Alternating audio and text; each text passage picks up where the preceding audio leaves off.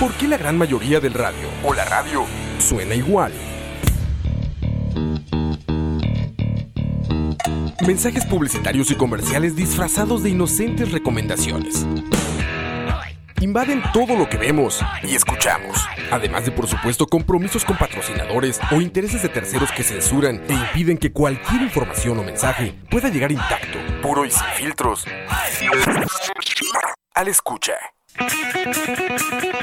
Muy pronto, una nueva alternativa a la radio. Solo escucha.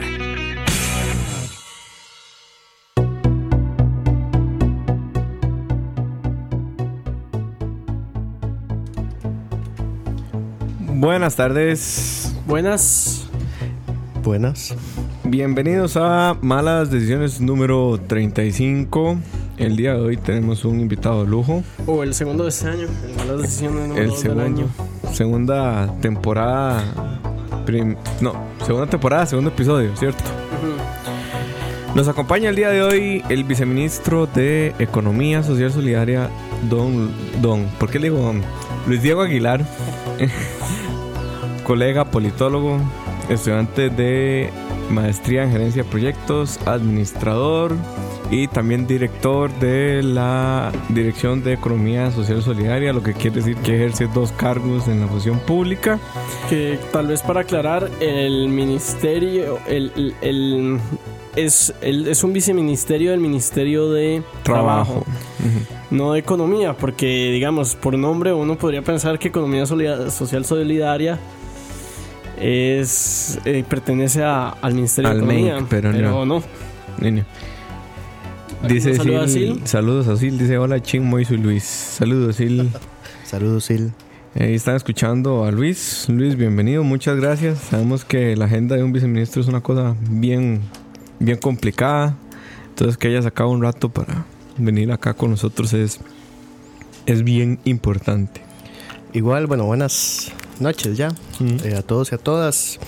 A Moiso, a Chin, a Taja, que está ahí atrás. este, sí, efectivamente, bueno, soy igual viceministro de Economía Social Solidaria, Ministerio de Trabajo. También director de Economía Social Solidaria. Eh, y bueno, y muy contento de estar acá y ojalá que podamos conversar temas de economía social y sobre todo de desarrollo que nos importan. Ahí estamos. ¿Por qué el tema? Bueno, el tema yo lo escogí porque me apasiona, número uno. Trabajo en esto. Y en segundo lugar, porque la gente no sabe qué es. Y de hecho, si usted le pregunta a un economista como Chin qué es economía social solidaria, probablemente tampoco sepa. No es un término, digamos, que se utilice mucho en la Academia de Economía porque tampoco es un término tan No es un término académico. económico. Sí, no es un término académico y tampoco es un término, digámoslo, económico en la línea positivista, por decirlo de alguna Pero bueno, forma. aquí yo claramente, a pesar de que el tema es economía y yo soy el economista, aquí claramente no soy el, el que maneja la expertise, ¿verdad? El experto está a mi derecha. Entonces, Y a mi izquierda. pero bueno, entonces quizá, quizá aclaremos un poco por qué el, el, el ministerio, el, por qué el viceministro de Economía Social Solidaria forma parte del Ministerio de Trabajo no, y no de Economía, digamos, o, que- o de, o, el- o incluso de... incluso el Mideplan, que es otra cosa que nos... Yo me iría incluso antes a explicar qué es economía social solidaria, porque sí hay un viceministerio de algo, pero ¿qué es ese algo? Sí, ahí va- vamos a ver va- varios comentarios. ¿Por qué estoy en Ministerio de Trabajo y no en Economía o en cualquier otro? Bueno, primero porque es una decisión política, ¿verdad? En su momento, en el momento de creación. Este, de, quienes vieron la dirección en aquel momento, 2015, la vieron en trabajo y no la vieron en economía.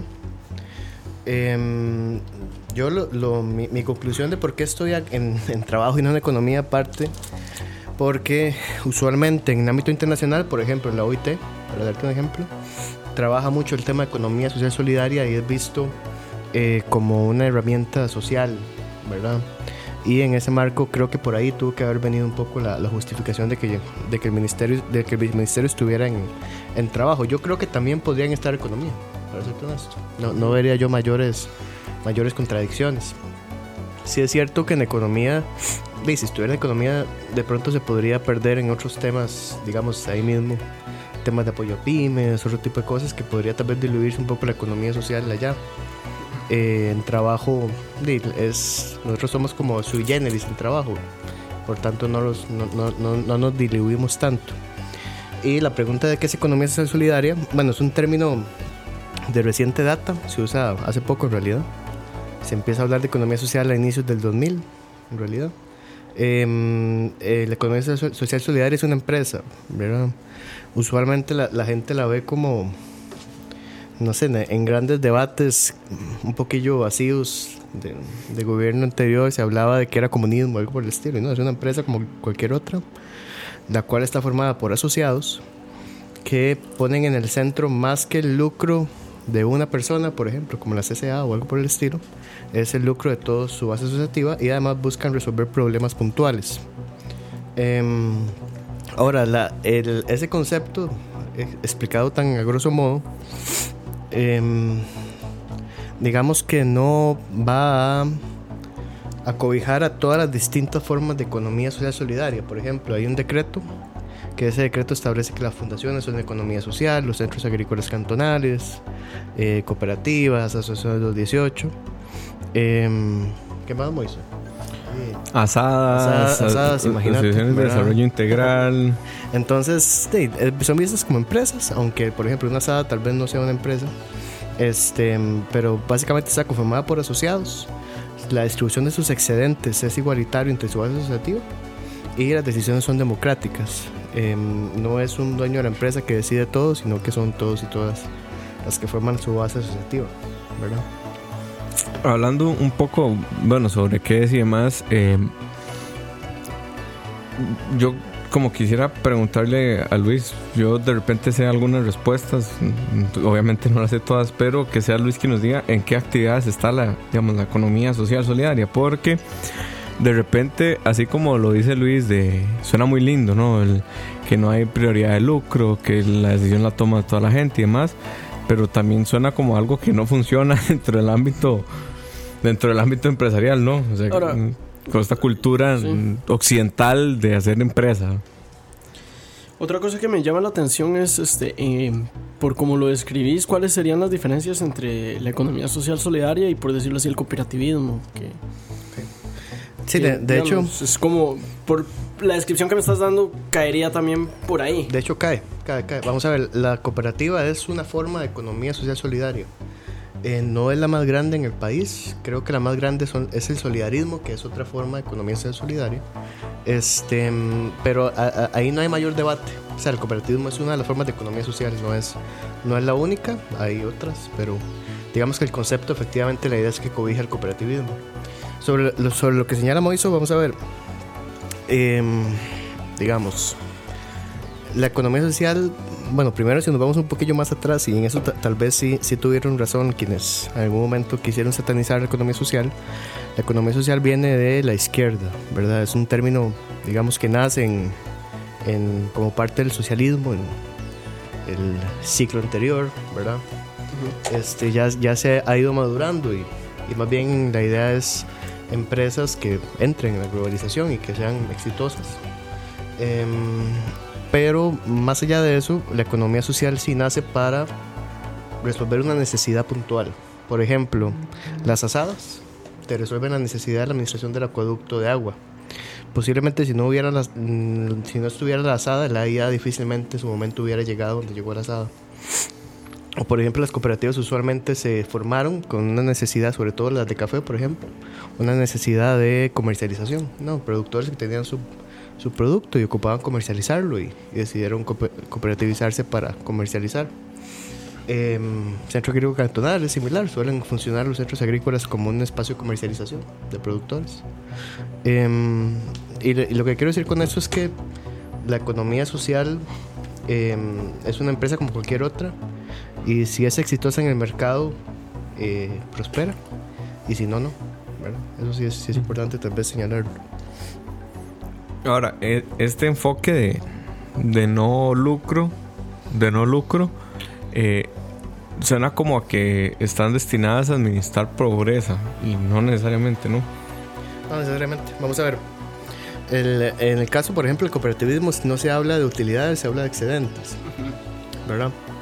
Pero Eh, bueno, ese es un término, ese es un cambio de término. En términos contables es lo mismo.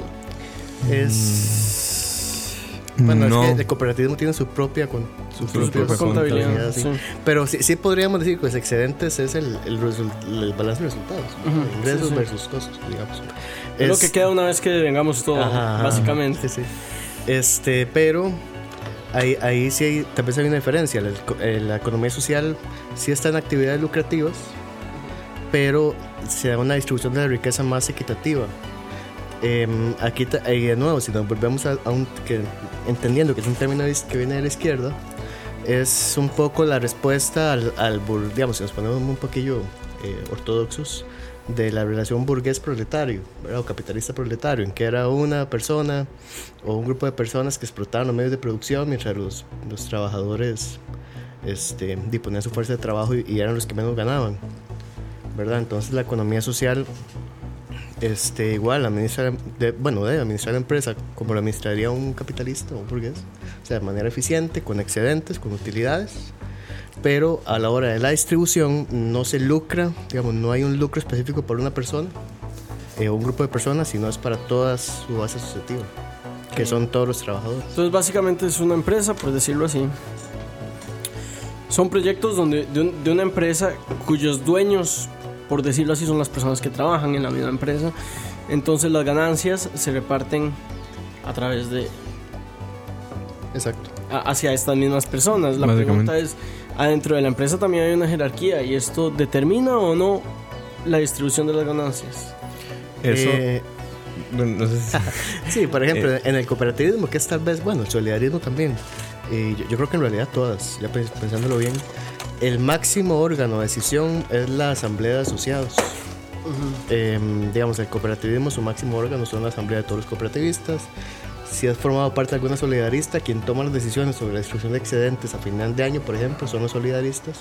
Entonces sí hay una jerarquía, pero el máximo órgano de esa jerarquía son efectivamente todos y todas, las que forman parte de la, de la asociación productiva.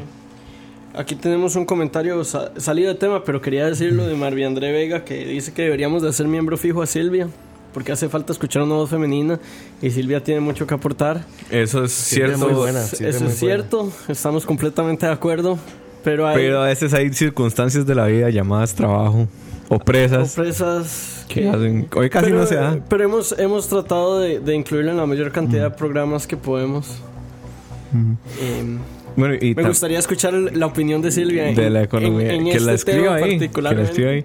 No, que también hay, hay todo un tema, digamos, más allá de- del órgano decisorio, de- de del repartir excedentes, que no todas lo reparten iguales, pero es porque todas, todos sí tienen la misma decisión. Vamos a ver, si en una asamblea general de una cooperativa se decide que los excedentes se reparten conforme, dos pinos, por ejemplo, conforme a la leche que vos vendiste, di, los asociados lo aprueban porque los asociados son los mismos que le venden la leche a la dos pinos. ¿Ya? Hay otras en donde dicen, no, todo va parejo. Hay otras que es de acuerdo a cómo, cómo es tu capital social. Por ejemplo, las solidaristas generalmente es de acuerdo a tu capital social. Pero eh, si eso si es con respecto al capital social, ¿cuál es la diferencia con respecto a una empresa pública donde Que cualquier el- persona puede que el entrar? tener la mayor cantidad de capital social no te da mayor poder decisorio. Ah, ok. Un voto siempre. O sea, Un voto. Vos vas a ser siempre David Ching, nunca vas a ser David O sea, Ching yo dueño puedo de la poner empresa. 80%, yo te, puedo, puedo tener el 80% de las acciones y digamos, si se distribuye por capital social significa que obtengo el 80% de las ganancias, pero mi voto es único. Ajá, entonces, Solo- si en una asamblea vos sos así y nosotros tres llevamos el tema de discusión, probablemente Perdés. no, no, no vas a obtener el 80% de esos réditos de... Ahora, hay un tema de gobernanza, porque digo, obviamente en- vos en ese caso sacarías tu 80%, ¿verdad? Digamos. Sí, sí, sí. Sí, sí. O sea, estoy hablando de un, de un- de un- Pero de un ahí- tema hipotético, no de un tema racionalmente Ajá, ajá. que pero ahí, racionales de una ahí usualmente sí, sí se da por la proporcionalidad del aporte a la actividad productiva, ¿verdad? ¿Cuánto café entregaste? Este, etcétera. Digamos, sí, sí, sí hay, o sea, no, no, digamos, si hay un. Es- Eso debe ser como un sentido de justicia, tal vez, o algo así, ¿verdad? Así que eh, también de repente como que imponerle a las organizaciones que decían cómo van a, a repartir sus excedentes es también imponerles un poco de desde lo que la, la el sector tradicional ha, ha criticado siempre que es el, el comunismo, ¿no? O sea, independientemente de cuándo trabajaste vos, este se te da lo mismo. Hay algunas, digamos, organizaciones de economía social que ponen en el centro a la persona y el trabajo y eso lo que quiere decir es que entre más trabajo hagas, más ganas. No necesariamente eh, por la cantidad de capital o por los votos, sino que ese es su centro. Y ahí hay miles de, de, de variaciones dentro de la economía social que podríamos encontrar. Las asadas, por ejemplo, es, un- es una- cosa muy extraña porque cumplen con ciertos principios y con otros no. Porque los excedentes de las asadas no se reparten. Solo se pueden utilizar entre... O sea, solo se puede utilizar para mejorar el acueducto y el servicio. Nada más. Por ley. Es parecido a las asociaciones de, asociaciones de desarrollo integral. Tienen que reinvertirse en obra comunal, no pueden ser dados a, a personas. Ujú. Y- Claro, eso, eso no quiere decir que las personas no vivan de eso, ¿verdad? O sea, si vos estás haciendo una actividad productiva en una asada o una asociación de desarrollo integral, vos recibís tu salario, ¿verdad? El excedente es aparte de los gastos, digamos, salariales. Sí. Ahora, Dale. eh, hay una pregunta que a mí me nace que es este el solidarismo, el cooperativismo son movimientos que tienen décadas de existir en Costa Rica, no sé, cuatro- 40, 50 años tal vez Más. o más. Eh, prácticamente que son, model- so- son modelos que existen desde casi que desde antes de la guerra civil. Mm. ¿Por qué desde 1950, por poner un número, existen estos, ex- existen estos modelos, existen muy organizados, muy formalizados, y es hasta el 2015 que alguien dice, eh, vamos a hacer un, vamos a hacer que el Ministerio de Trabajo se encargue de esto. O sea, ¿a qué viene esa idea de formalizar, de formalizarlo en un ministerio? Formalizar el... el em, O sea, ponerle, po- solo el hecho de ponerle nombre y poner, digamos, a un, a un jerarca, en este caso vos, Ajá. a cargo. Sí, yo, yo creo, porque sí es cierto, vamos a ver, el- creo que la primera asamblea solidarista fue por ahí de los 50 y el cooperativismo por allá de 1920 ya habían pequeñas, pequeños brotes de cooperativismo. Pero yo sí siento que el, que el tema de economía social, digamos, surge y, entra un poco en la agenda gubernamental, eh, y no sé si Moisés estará de acuerdo conmigo, pero por una respuesta a la globalización. Yo creo que si la globalización no hubiera sido como es, ¿verdad? Y si las desigualdades no fueran como son, tal vez el concepto de economía social no hubiera te- tenido tanto auge. Pero bueno, ahí tenemos una globalización fuerte, digamos, podemos ponernos un poquillo más drásticos y el periodo neoliberal, los PAES, todo ese tipo de cosas. Al final de cuentas, este, la economía social sí se ve como una respuesta, como un modelo de hacer mercado distinto. ¿verdad? Ahí hace sentido, digamos, lo que decía Luis al principio, que nace para resolver problemas. Y también, o sea, en lo que llevamos de hablando, hemos hablado de asociaciones de desarrollo integral, de asadas, de cooperativas, todos son sujetos jurídicos muy diferentes entre sí. Entonces era muy difícil agrupar a un sector que no se reconocía como tal. Y parte de esto también es que, por ejemplo, dentro de las cooperativas también todo está muy atomizado. Y dentro del solidarismo hay otra atomización y así cada sector. ¿A qué te referís con atomizado? Atomizado, a lo que me refiero es que es una cooperativa con sus giros de negocio dándole vuelta alrededor, pero que no se comunica con la siguiente cooperativa. Muy aislado, digamos. Muy aislado. Y en 2015, eh, eh, digamos, en 2014 queda electo Luis Guillermo Solís y uno de sus puntos de agenda es la economía social solidaria. Y en 2015 el, el entonces viceministro de Economía Social, don Harold Villegas, decide que, que hay que darle un corpus normativo más allá de la ley que se está discutiendo en aquel momento y eh, deciden entonces hacer un decreto en donde se regulan bajo criterio de que van a entrar todos los sujetos jurídicos que no tengan fines de lucro. De hecho, incluso hay hasta fundaciones ahí y que tengan actividad productiva. Dice Manuel Sánchez Toar, el concepto está interesante. De hecho, sí es bastante interesante. Ahora, yo, yo, yo, sí quisiera posicionar un, tal vez un concepto a ver, que ta- tal vez no es usual que un, vice- que un viceministro de Economía Social Solidaria lo diga, digamos. pero la economía social solidaria no es la única respuesta correcta para el desarrollo del país, ¿verdad? A veces el, el gobierno anterior, de pronto este rollo, este, este, este conflicto, UCAEP diciendo unas cosas, otros sectores diciendo otras. Para mí realmente la economía social es, es una respuesta correcta, también lo son las pymes, también lo es la inversión extranjera directa, también lo, también lo son la empresa, las empresas de capital O nacional. sea, esos son diferentes modelos que no son excluyentes. No son es excluyentes. básicamente lo que estás Sí, diciendo. sí, no, en, en más bien en la complementariedad está la gracia, ¿verdad? Por ejemplo, para mí es un gran éxito si vos enlazas una cooperativa de café en Nandayure con un hotel enorme en Guanacaste, ¿verdad? Que ese hotel, digamos, el, no sé, será el Río, por ejemplo, o algo por el estilo. Si ese hotel le compra café o jugo de naranja a, a esa cooperativa en Nandayure, estamos, es un éxito, ¿verdad? Este, entonces, es en, en esa conjunción de más bien de modelos empresariales en las que realmente podemos, digamos, mover la aguja del desarrollo. Y además de eso, eh, sí, es, sí es importante que las distintas empresas respeten las distintas normativas, ya sea economía social solidaria o no, la normativa ambiental, normativa laboral, porque bueno, hay, como todos sabrán, empresas transnacionales que no respetan de pronto la normativa, digamos, ambiental o explotan al trabajador, pero también hay empresas de economía social solidaria que de vez en cuando este, respetan algún derecho laboral o alguna normativa ambiental.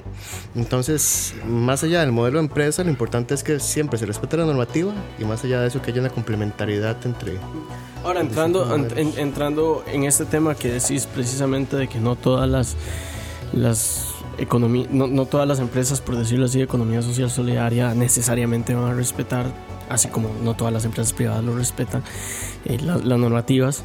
Eh, ¿Hasta qué punto también esto abre portillos? O sea, el portillo, por ejemplo, que más claramente se me ocurre, y lo hemos hablado acá, es eh, cooperativas que utilizan la figura de cooperativa para atarse a un sistema eh, de impuestos diferente o hacer este tipo de cosas. O sea, ¿qué tanto se puede ver esto o se puede dar esto? Mira, en, en- según datos de Infocop hay 550 cooperativas. Si la cooperativa fuera vista como una un mecanismo de evasión fiscal, yo pensaría que deberían haber 3.000 cooperativas, digamos, no, no 500, ¿verdad?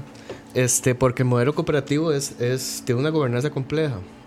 Y además de eso, sí es cierto, hay exenciones fiscales, pero hay cargas para fiscales y reservas. Por ejemplo, el, según la ley de, info- de cooperativas, el 25% de los excedentes son reserva, ¿verdad? No, no puedes tocarlos, digamos. Y el restante, ahora creo que con esta, con la ley, el rollo este de impuestos, creo que además se se- además de ese 25 se metió un poquito más.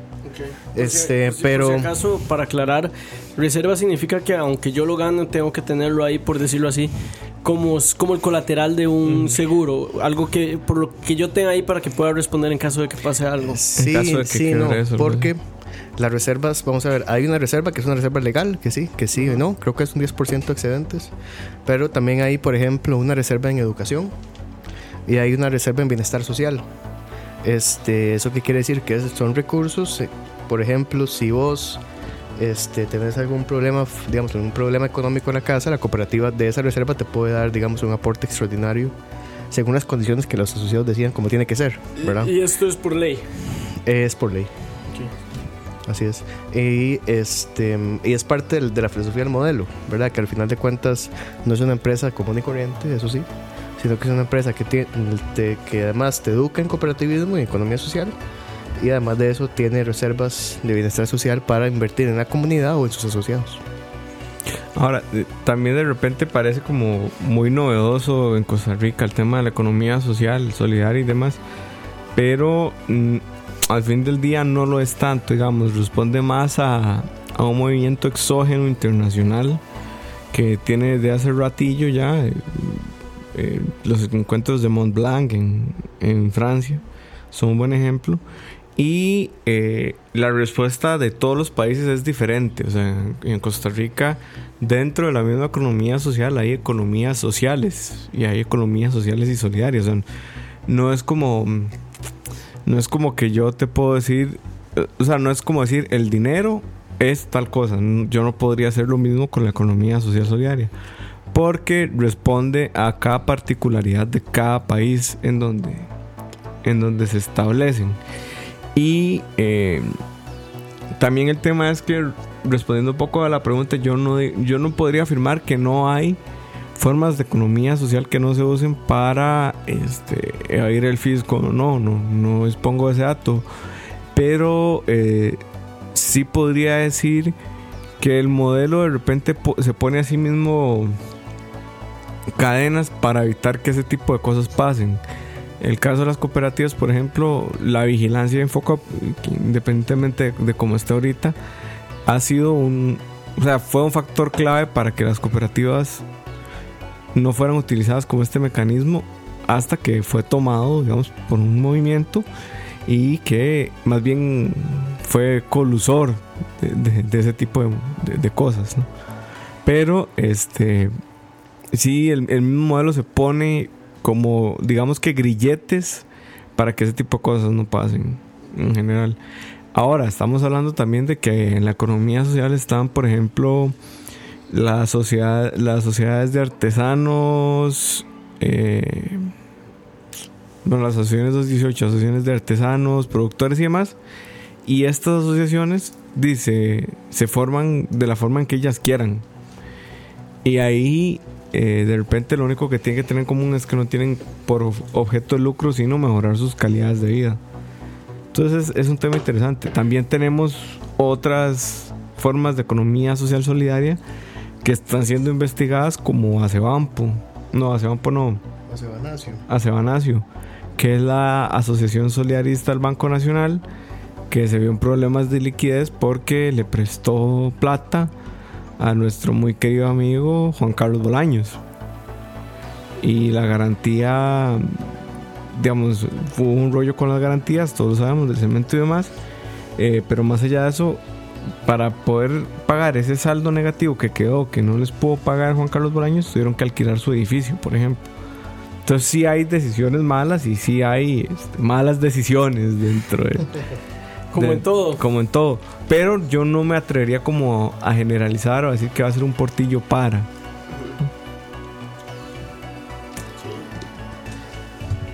Y no sé, este. En Costa Rica, bueno, ya hablamos del cooperativismo y del solidarismo, pero ¿cuáles son fuera de estas dos como las formas más grandes o más visibles y las asadas? ¿Qué otras formas hay que sean grandes y visibles eh, de, de la economía so- social solidaria? Y otra pregunta que quería hacer es, ¿cuál es el rol del ministerio a la hora de regular todo esto? Ok, ahí vamos a ir por partes. Además del- de esos que mencionás, están los centros agrícolas cantonales. Los cantones agros, todos deben tener uno usualmente. Y, y se encargan de algo tan visible como la feria, ¿verdad? El campo ferial del, fin de semana. Luego están las asociaciones 218, ¿verdad? Que ahí em, tal vez no sean tan visibles como sector, pero sí son bastante, sí tienen bastante presencia en territorios. Y una que es bastante visible son las asociaciones de desarrollo integral con actividad productiva. Em, todos conocemos las ADIS, que la regula INADEC. Y de, es una forma de economía social y creo que es bastante visible. Y bueno, ahora están cambiando el modelo, ¿verdad? Que la ADI no sea la típica ADI que te pinta la escuela, aunque eso está bien, o que te hace un salón comunal, aunque eso puede que esté bien, sino que es, son empresas como por ejemplo el caso de Ostional, ¿verdad? Que te cuidan el medio ambiente, te comercializan en este caso de tortuga. Y como se dice en Ostional, en Ostional todo está hecho a punta de huevos, ¿verdad? La escuela, la plaza, las calles, el salón, este, están por ahí. El ministerio, nosotros tenemos dos formas de relacionarnos con la economía social. Hay una parte más formal que de hecho no es parte de de mi viceministerio, aunque yo ya he planteado que debería ser, es el departamento de organizaciones sociales, que ese departamento es el que le da la cédula jurídica a, a cooperativas, solidaristas, bueno, cooperativas no estoy seguro, pero sí solidaristas, servicios agrícolas cantonales, sindicatos Organizaciones que... sociales, ¿verdad? Y nosotros en nuestro caso tenemos el registro, eh, el registro de economía social solidaria, que es una certificación que se da de acuerdo al tipo de economía social y a la actividad productiva que tiene, que esta certificación suele utilizarse para eh, acceder a fondos de FOMIPYME, que es un fondo del Banco Popular con, junto con el MAKE.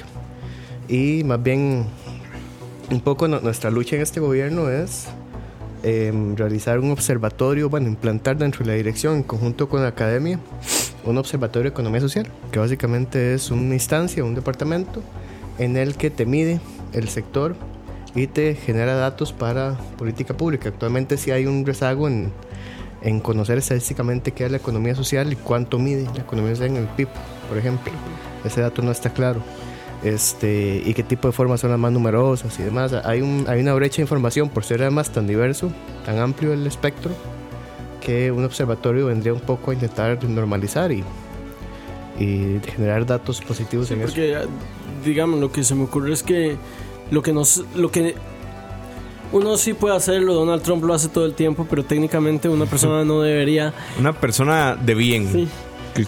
persona de bien. Una persona de bien que está en un puesto no debería en un puesto digamos de poder no debería tomar decisiones sin datos. Eh, y, pues, bueno, um, vamos a ver. Si no, si no existe una manera clara para medir las cosas, di, después podemos hacer todo, todo un, un, programa de eso, pero en Costa Rica las decisiones se toman en base a datos. No, no, o sea, Yo estoy hablando de cómo debería de funcionar las mm. cosas, salud. No de, no de cómo se, no cómo funcionan. Ya, hemos hablado de que hay una diferencia sí, en pero ¿sabes qué es también? Vamos a ver. Em, y podríamos hablar un rato de desarrollo territorial. Vamos a ver. El desarrollo territorial no, no es un proceso neutro, digamos, no es un proceso inmaculado, ¿verdad? Es un proceso de negociación política en el que efectivamente a veces no, no, no te privan los datos, además que a veces no hay ni siquiera, sino que te priva la fuerza, las fuerzas vivas y la fuerza de los actores a la hora de posicionar su proyecto o su necesidad. Em, de pronto si a vos te llega una, necesidad, de pronto no es la más importante, pero es la, que vos te diste cuenta. Sí. Este, y eso a veces, a veces es complicado. Ahí vi nada más que alguien mencionaba algo de una asociación de coperos. Sí. Entonces estamos. Cucaracha dijo. Habló sobre la asociación de coperos que mencionó el chunche. Nosotros estamos trabajando con una asociación de vigoroneros, cajeteros y coperos en, en Punta, Arenas. Este. Que ahí la, la idea es. Para que vean que no estaba tan perdido, Mauricio no, Montero. No, no, para nada. Ahí la idea es este. Es, eh, bueno, ellos venden eh, de manera informal en la Paseo de los Turistas, ahí en Punta Arenas, este, sin permisos de salud y otras cosillas. Y un poco el esfuerzo nuestro es darles una, una carreta en este caso para la formalización. Ajá, que, pueda, que sea, que le dé inocuidad a la actividad productiva y que les permita formalizarse. Digamos, estamos en esa fase de terminar de elaborar, de, terminar de amarrar, pero nada más que la asociación de coperos sí existe y tiene sentido y es de la economía social y está en Punta Arenas, junto con los vigoroneros y los cajeteros. Dice, Uy, es bastante bueno. Dice Luijo, el único programa con el que aprendo algo en escucha. Saludos, Luijo, saludos. Gusto. Pero digamos, más allá de eso, eh, el tema con la economía social solidaria es que, bueno, como todo movimiento novedoso y demás, te topas con barreras de información muy importantes que hacen que eh, el trabajo de, un ente que aglutine toda la información tenga sentido. Y en el caso de nosotros, el, bueno, de la, economía social sería el observatorio, ¿no? Que no existe. que no existe, que es una política pública. Que en realidad yo creo que en Costa Rica deberíamos tener observatorios temáticos en casi todas las instituciones del país, porque tener datos y darle seguimiento hace sentido en la política pública en el tanto puedas incidir. Entonces, tener un directorio con un montón de gente no te funciona, pero tal vez un observatorio sí. Bueno, tenemos varios, digamos, el Estado-Nación es, un, es una especie de observatorio. Está el, este, el Observatorio del Desarrollo, ¿Cuáles otros hay? Pero vos sabes que, de acuerdo, pero suelen ser, me parece, un poquillo más, analizan a posteriori, ¿verdad? Lo, que pasa en el país. Em, a veces hace falta algo que lo analice más a priori, entendiendo algo más como una prospección, ¿verdad? Estudios de mercado, prospección territorial, porque te digo, si a mí me llega el día de mañana un proyecto de una cooperativa sobre X o Y tema, Em, de, de entrada, yo no sé si, pero- si tiene o no tiene mercado, ¿verdad? Tendría que yo que pagar unos estudios y una serie de cosas. Pero ahí, digamos, ahí, ahí sí, ahí sí puedo meter mi expertise y te puedo asegurar que hacer proyecciones de, de ventas o prácticamente hacer proyecciones de cualquier cosa que no sea población Ajá. es increíblemente difícil. Es increíblemente De- difícil. Desde el punto de vista positivista, digamos, desde el punto de vista de, de, de que realmente lo que yo dije que va a pasar vaya a pasar. Siempre hay que poner muchísimos supuestos. Por eso es que dicen que los economistas nos basamos en supuestos. sí, Supuestamente. pero, pero, pero digamos, ya, ya hay esfuerzo. Vamos a ver, por ejemplo, el Salud. COMEX. Salud. El COMEX, este, junto con el MAKE, Procomer iniciaron una, una iniciativa que se llama Descubre. Esta iniciativa lo que busca es descubrir productos económicos que tienen salida de mercado y que además tienen, digamos, una, una escala territorial importante. Eh, es básicamente una prospección, ¿verdad?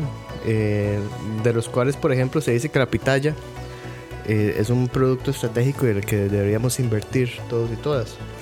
Este, entonces, ese tipo de, de luces o señales a veces hace mucha falta cuando uno está en territorio y no, Ujú. y no tiene esa, esa ayudita. Y si quieres ponerla peor, para hacer una proyección necesitas cosas como flujos de caja, eh, necesitas estimaciones de demanda, necesitas estimaciones de oferta, estimaciones de venta y demás. Y eso generalmente no existe Sí, en digamos que, que, que, que Dos Pinos la tiene, pero la Asociación de Coperos probablemente no. Sí, sí, muy probablemente. Aquí Pero nosotros- de- de- dice, dice Marvin André que las cajetas del, del puerto son muy buenas. Sí, pero la idea es que sean más inocuas de lo que son. Se sabe, se sabe lo que estoy diciendo. No, y también, bueno, como, como lo planteé yo al principio, la respuesta de Costa Rica, digamos, de la economía social solidaria es muy tica, digamos. Pero hay otras más, digamos, de economía social que podríamos hablar de repente, que es como empresas B o mm, empresas o sociedades anónimas con responsabilidad social que en otros países, en Costa Rica no, entran dentro de la economía social solidaria. Y es súper interesante. Porque todas son formas empresariales de resolver un problema, que es lo que decía Luis al puro principio del programa, que no buscan el lucro, sino buscan resolver ese problema. Eh, ¿Qué pasa cuando resuelven el problema? Bueno, o se buscan otro o mueren y ya. Pero necesar- no, no necesariamente es tan fácil como que ya lo resolvimos y ya. Ahora, ahí hay un problema, ahí, ahí hay un detalle que yo tengo con la definición. Ahí, ahí- ahí hay un detalle que yo tengo con la definición, que es que eh, de ahí uno podría argumentar que las empresas con fines de lucro también buscan resolver un problema, ¿verdad? O sea, literalmente lo que buscan es lucrar a través de resolver problemas. Sí, está bien. Sí, va- vamos a ver. Es, sí, es resol- es resolver problemas sociales que generalmente serían poco rentables para el mercado. Por ejemplo, nosotros tenemos, eh, por ejemplo, está la Fundación Mujer. Las fundaciones no tienen fines de lucro, no tienen, ¿verdad? Eh, y es una fundación que da créditos a mujeres, a créditos a mujeres, este, en todo el país, ¿verdad? Y, efectivamente no, no producen los excedentes de una cooperativa, pero no por eso eh, no dejan de ser economía social. Sí, y digamos, más allá como del, del tema de las de las diferencias entre el, el modelo privado y el modelo de economía social, yo creo que lo importante es reconocer que es un actor más dentro de la economía y, y que funciona a partir de otra lógica y otros supuestos. Em, te pongo el caso, Copeagri en Pérez León es probablemente una de las cooperativas más grandes de este país y tienen servicios médicos para sus asociados, tienen un supermercado, tienen un programa de créditos de vivienda, tienen un montón de programas que una empresa generalmente no tendría. Digo generalmente porque habrá algunas empresas, digamos, dentro de la lógica mercantil que lo tengan, pero Copeagri es, digamos, especial en esto porque, por ejemplo, si vos necesitas una cita con un oftalmólogo, un médico, perdón, un médico general, en Copeagri te va a salir en 10 mil colones la cita. Por fuera te saldrán 50 mil. Entonces ellos buscan resolver a partir de sus excedentes problemas sociales en donde el mercado no llegaría. Porque, digamos, poca gente que yo conozca se podría dar el lujo de pagar 100 mil, 50 mil pesos por una consulta médica. Pero si te cobran 10 mil, lo pensás y, decís- y son buenas consultas médicas y su oftalmólogo es de los mejores y el oftalmólogo después de salir de trabajar de Copeagri vaya a abrir su clínica privada. O sea, en la noche él atiende a sus pacientes privados, pero en el día Copeagri le paga un salario. Pero su salario no depende de la gente que le llega, sino de la cantidad de plata que hace Copeagri y cómo... O sea, es un empleado más de Copeagri, aunque tiene nada que ver con su giro de negocios, que es el café y la caña de Sí, azúcar. pa- para mí un, un ejemplo, tal vez de- los que más me ha cautivado la economía social, es en la Asociación de Desarrollo Integral Opcional. Ellos, dentro de sus 200 y pico de asociados, de los cuales em, alrededor del 50%, del 50% están en pobreza, ellos le dan mensualmente una, un, digamos, un subsidio o una pequeña pensión a 40 adultos mayores que son parte de la, de la asociación, bajo el argumento de que ellos y ellas de- ya, ya hicieron lo que tenían que hacer, ya, ya trabajaron lo que tenían que trabajar y ahora es importante de reconocerles su labor y darles una, una pensioncita, digamos, para ponerlo en esos términos, que les permita subsistir. Eso, eso, es, eso es, digamos, bastante loable, ¿verdad? Y no es muy usual empresarialmente. Y también, digamos, la, la economía social resuelve problemas que el Estado no ha podido resolver. Te pongo el caso de Copesantos. Copesantos, si no me equivoco, fue la primera proveedora de internet de este país que trajo fibra óptica. Antes que el ICE incluso. Pero antes de eso ellos ya daban servicio de internet. ¿Y por qué lo daban? Porque el ICE no llegaba hasta Los Santos. Entonces, ellos tienen su propia generación de electricidad verde, digamos, para la zona y tienen una tarifa solidaria súper interesante. Pero además tienen internet.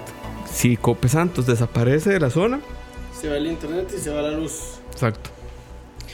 Ahí yo, yo, yo quería posicionar en estos últimos 18 minutos em, un tema, vamos a ver. Hemos hablado usualmente de cooperativas o asociaciones o demás que están en la ruralidad, ¿verdad? Eh, y pasa que la ruralidad es las zonas con menor índice de desarrollo, ¿verdad? También son las zonas la- donde el gobierno típicamente llega menos, ya sea por una cuestión de alcance, sea por una cuestión de dificultad, por cualquier razón llega menos. Entonces uno también espera tal vez que, Sí, sí, sí. que nazcan iniciativas. Entonces la, la pregunta es, bueno, ¿por qué si la economía social está en las zonas rurales donde el Estado no llegó, igual eso no ha significado un, un, un despegue de estas zonas a diferencia del Valle Central, ¿verdad? Em, un poco la, para combatir esta, este problema, que es un problema real, em, lo que estamos buscando ahora es impulsar visiones de desarrollo territorial. ¿Esto qué quiere decir? Que para impactar en Guanacaste no, la solución para Guanacaste, por ejemplo, no es invertir en una cooperativa solamente. Es cómo esa cooperativa o la inversión que vos haces se enlaza en una estrategia territorial eh, mayor o en una lógica o en un sentido. En el caso de Guanacaste creo que es, y me atrevo a decirlo, la única provincia en la que de verdad ha habido un desarrollo territorial, digamos, pensado. Vos tenés el tema de agua para Guanacaste, una inversión multimillonaria que te resuelve el agua. Tenés obviamente todo el tema de turismo y, y los, la inversión que se ha hecho en, en el aeropuerto de Liberia. Y tenés un mercado regional Chorotega que está pronto a abrir, que te que ahí sí las empresas de economía social solidaria agrícolas pueden entrar y, y este, y ser parte del mercado y mejorar sus ingresos.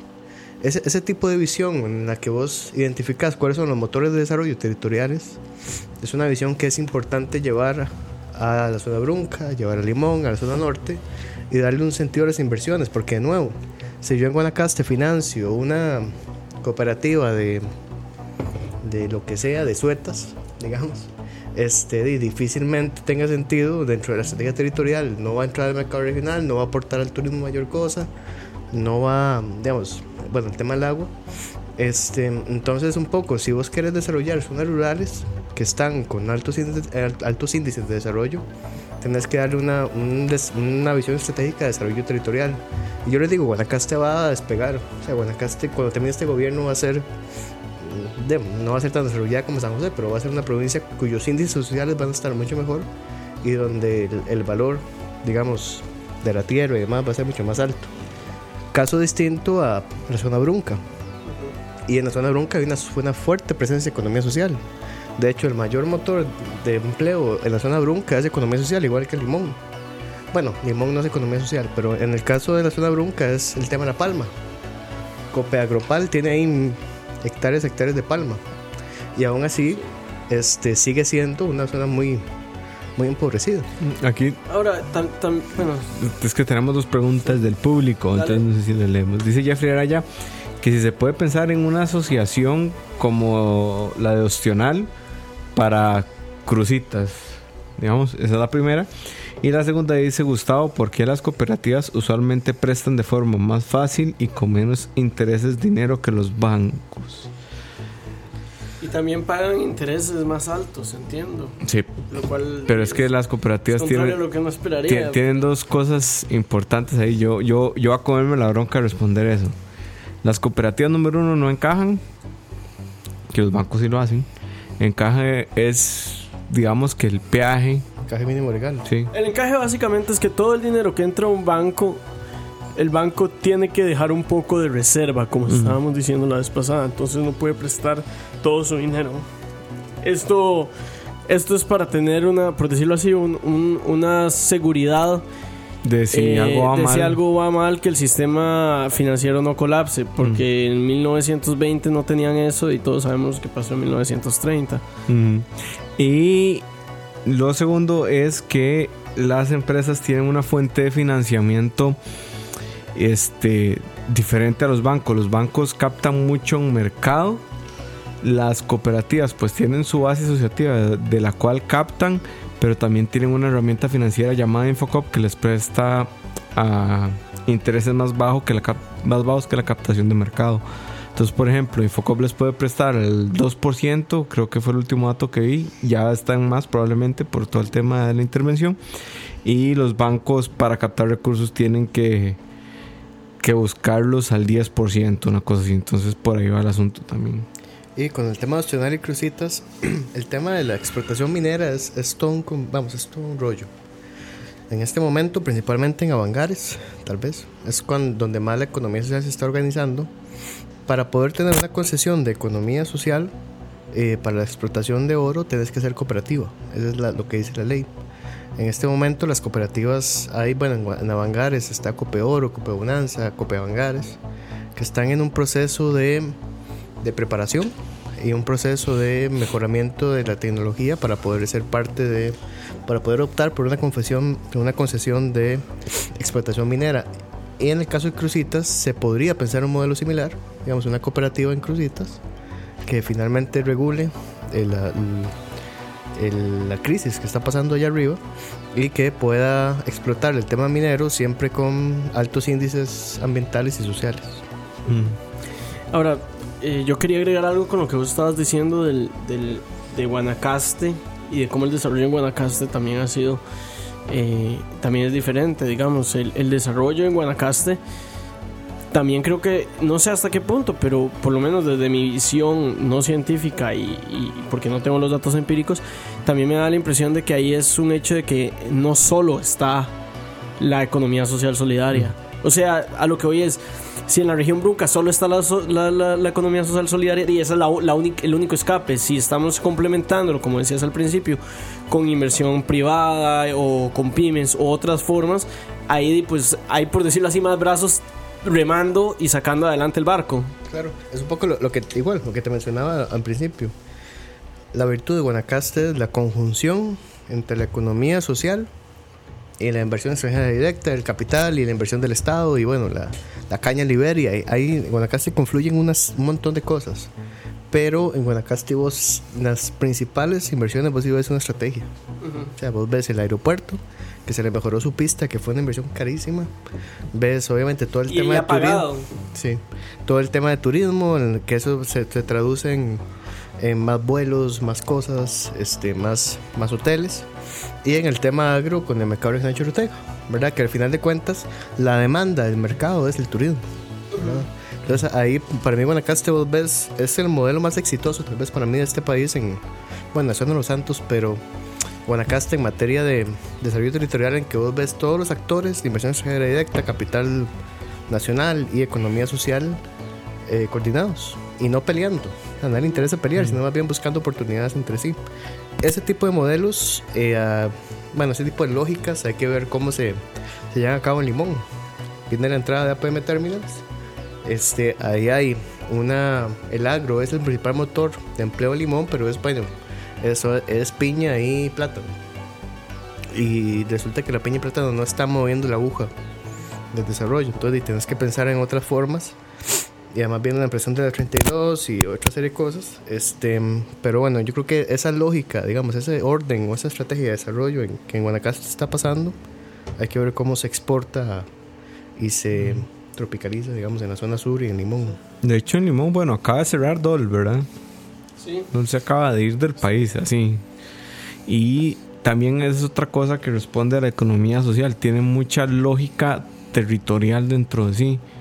Este, son muy, muy apegados a. Como nacen para resolver problemas, generalmente son problemas territoriales, entonces están ancladas al territorio más que por la inversión y demás, por el objetivo de eh, ver el desarrollo en el territorio. Dice Jeffrey Araya, la inversión extranjera en Guana debe influenciar mucho. Pues sí, pero Pues sí. Ahí, ahí, ahí hubo todo un tema La con la y recesión todo. y, demás, ¿verdad? Que, que, que afectó a Guanacaste al punto de que en- Guanacaste entró en crisis y recesión en Estados Unidos y Guanacaste se fue a la tira. O sea, Guanacaste paró construcción, que era lo que mueve la economía ahí. Y de hecho, bueno, las tierras probablemente ahorita hayan perdido valor. Esperamos que a final de gobierno recuperen valor. Pero sí, es, es Sí, pero igual, digamos, fascinante. eh, ese o sea, Guanacaste es cierto que se vio muy afectado por la crisis, pero nunca llegó a los, o sea, nunca llegó a estar tan abandonado como la zona bronca, jamás. como Limón. No, y eh, más allá de eso, o sea, lo que salva a Guanacaste más que la inversión es, es el agua. Es haber resuelto el tema del agua. Cuando inició el gobierno de Guillermo Solís se vio la sequía más fuerte en un montón de años. Eh, y yo creo que el gobierno anterior, y ese gobierno sí lo continúa, eh, un fuerte proceso y una fuerte inversión para resolver el tema del agua. Nuevos acueductos, viene todo lo que es el embalse de Río Piedras, agua para Guanacaste, que al final de cuentas le da confianza a inversionistas y, y a otro tipo de empresas para que puedan ser. Ahora también, también hay un efecto, digamos, hay, hay un efecto, por decirlo así, bola de nieve, que es lo que pasa. Eh, ma, yo, mm, yo ya he escuchado a varios profesionales eh, que dicen, van a ir a Guanacaste. Sí, yo ¿Me también. entendés? Yo he Em, pensado, todo termine. Todos lo hemos Sí, pensado. Todo lo hemos pensado, pero lo que voy es, ya si vas a llevar gente capacitada a un lugar, ya esa gente también empieza a desarrollar el, el, el, el lugar. El ¿me lugar, sí. Entonces, eh, ¿por qué no, por qué, por qué no existe, por qué la gente no se va? O sea, madre, Limón es una provincia preciosa. ¿Por qué, la gente, por qué no conozco profesionales que se han ido a estudiar a, a trabajar a Limón? Porque no hay opciones. Y porque no hay, no solo no hay opciones, sino que empezás con esta lógica de. Eh, hay, había un, filo- un, un filósofo, economista, no recuerdo qué era, que hablaba de la distorsión de las señales. En Limón hay mucha distorsión de las señales para los inversionistas. Tanto que hasta hace un mes McDonald's abre su primera sede en Limón Sí. y lo abre bajo ciertas ciertas cuestiones de cautela y demás, ¿verdad? Eso es como cuando, cuando Taco Bell llegó a Cartago, ¿ah? Sí, una cosa así. que era una. Cartago los, queremos mucho, loco. pero sí, es que aquí Un saludo le- a Cachorro. saludo a Cachorro, pero aquí nos burlamos mucho los cartagos, pero los queremos mucho, muchachos, para que sepan.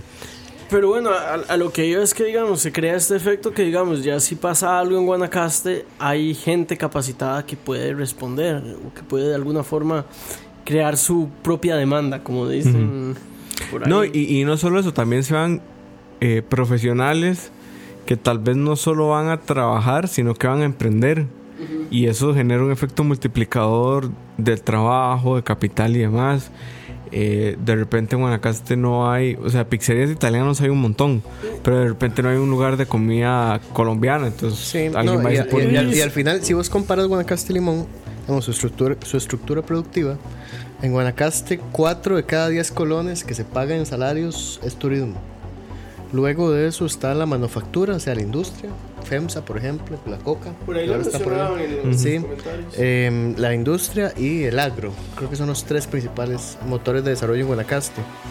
Si vos te vas a Limón, es el agro es el 40, 50%. Y es y de, es, es, es piña y, y banano, Ujú. ¿verdad? Cuyos salarios no suelen ser, digamos, los más atractivos. Casi no hay manufactura, pero tenés APM Terminals. Lo que pasa es que ahí no, no se ha no se ha distribuido la riqueza. Sí. Y adicionalmente, yo, yo sí diría que tal vez la, la mayor virtud de Guanacaste, que a mí me sorprende, es que Guanacaste está llegando donde está llegando sin tener un Sur o sin tener un Habdeba, ¿verdad? Que son juntas de inversión en el que, es- digo, ustedes ahí una caja chica, ¿verdad? Un- Fondos que te invierten en el territorio, tanto Sur como Habdeba en su momento, y Guanacaste no teniendo eso, va, va por esto- delante. y ¿verdad? esto hasta- es muy loable. Hasta uno creería, digamos, que, que, que beneficia hasta la gente de la GAM, ¿verdad? Porque de repente el hecho de tener no solo un centro, sino varios centros urbanos eh, con oportunidades donde profesionales pueden llegar, y pues distribuye el, el, el, el peso, por decirlo así, de la población alrededor de, del país. Entonces, Mm. Que igual también en Guanacaste tendríamos que contar el efecto multiplicador de entidades de representación que podrían pasar por economía social solidaria como la Cámara de Ganaderos. Que este, bueno, ellos no son precisamente economía social solidaria, pero dentro de sus miembros, hay miembros o, o- o personas jurídicas de la economía social solidaria. También hay un movimiento de asadas muy fuerte en Guanacaste. Y entonces ese efecto multiplicador de resolver problemas, digamos, contra lógica de mercado de alguna forma, hace que eh, también tengamos el Guanacaste que tenemos hoy día. Ahora, eso no quiere decir que no hayan problemas, ¿verdad? Sí, no- tampoco es, digamos, tampoco Guanacaste, es idílico el Guanacaste, digamos, deja de, digamos, eh, está igual, menor, digamos, menores índices Sí, que. Cartago, San José, Heredia y La Juela, digamos. Aunque la zona norte-norte sí está un poquillo más tocada que Guanacaste. Pero en Guanacaste se, se le ve una ruta, o sea, tiene un sentido. No, y incluso. San Carlos, para no hablar solo de Guanacaste, yo en San Carlos también veo una ruta, digamos, en la zona norte se ve más... Pero lo ves en San Carlos o lo ves los- en San Carlos, Los Chiles, Guatuso y Sí, eso es cierto. Solo en San Carlos. Solo San Carlos. Solo San Carlos. Y San Carlos también tiene otra organización vecinal muy fuerte que es la Cámara tiene- del Turismo. Sí, también, también una un gran porcentaje de sus ingresos vienen de turismo, entonces... Sí. Sí, sí es interesante el caso de Salcedo, digamos, y y de Occidente, que son cantones súper cooperativizados y a los cuales se les aplicó el índice de progreso social de INCAE, un estudio que financió Senecop. Y, por ejemplo, el 80% decía que de los asociados, fue como una entrevista a asociados, este, y se decía que mm, di que por ejemplo la cooperativa los había ayudado en momentos en que económicamente estaban mal ¿verdad? o que la, o, la- o- o, por ejemplo que la cooperativa digamos el 80% decía que, que sí había contribuido al desarrollo del cantón. Entonces creo que es- esa zona que a veces no, no comentamos mucho. San Ramón eh, Orotino Salcero Salcero. por ahí este de pronto ten- tendríamos que comentarlo un poquito más Sí, que Occidente, por ejemplo, Grecia, que es uno de los cantones más lindos de este país, nunca más lindo que Santana, pero de los más lindos del país, San Ramón. ni que te ibas eh, Uy, Dios mío, ya estamos en tema peligroso aquí. Ni. Bueno, San Ramón, Grecia, Naranjo. Todos esos cantones de Occidente que son súper desarrollados, Y son, Son- menos lindos que Santana, pero muy lindos. pero muy lindos, eh, son cantones muy cooperativizados y muy de mucha presencia de economía social. O sea, el 90% del agua, me contaban la vez pasada, de Grecia la distribuyen asadas. El 10% lo distribuye la EA y solo en el centro de Grecia. El resto son puros asadas. Es pa- como para entender un poco cómo, cómo la economía social solidaria es eficiente en la redistribución de los recursos, más allá de... O sea, es un tema de, también de lógica económica por ahí.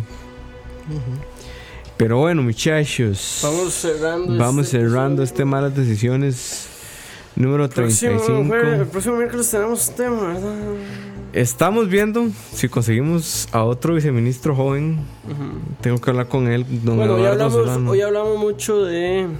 Bueno, para hoy que sepan mucho- también, sí. Eh, Luis acá es uno de los viceministros más jóvenes de la administración. Tengo 29 añitos sí. Imagínense. no parezco pero Y bueno, y hoy hablamos mucho de distribución territorial, que es un tema que yo quería traer, pero nuestro invitado en ese tema está. Tiene clase los miércoles. Ok. Porque es un eterno estudiante. Ok, eh, con el viceministro que vamos a traer, que es Eduardo Solano, si todo sale bien, de lo que queremos hablar es de portación de armas. Pero madre, me quieren quitar mis, mis tres armas. Sí, porque la que andas colgando ahí abajo en el pi no, no sirve para nada. No puedes ni con una. Que es... Pero bueno, muchachos, muchas gracias a Luis por, por compartir este ratito con nosotros. No, muchas gracias a ustedes y me encantaría hacer de, bueno, que se repita como siempre. Y, se y repita. ser entrevistador debe ser bastante entretenido. Es entretenido, digamos. muy Ah, entretenido. Me gustaría ser entrevistador en algún momento. eh, para, Está bueno. Bueno. Dice Marvin, ¿para cuándo Chingo me hizo para un puesto? La alcaldía de Santana es lo más cerca que hemos estado en algún momento y nada De más lo pensar. y lo pensamos, o sea, ni siquiera hicimos algún movimiento específico para ello.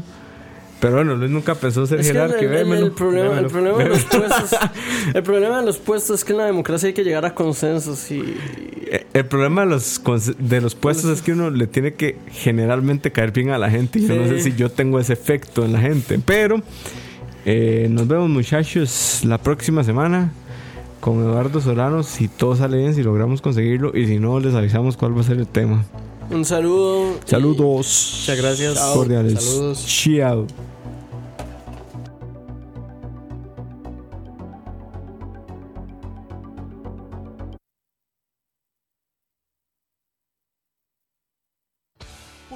Mayoría del radio o la radio suena igual?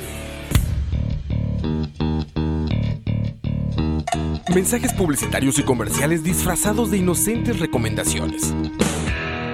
Invaden todo lo que vemos y escuchamos, además de por supuesto compromisos con patrocinadores o intereses de terceros que censuran e impiden que cualquier información o mensaje pueda llegar intacto, puro y sin filtros. Al escucha. Muy pronto, una nueva alternativa a la radio. Solo escucha.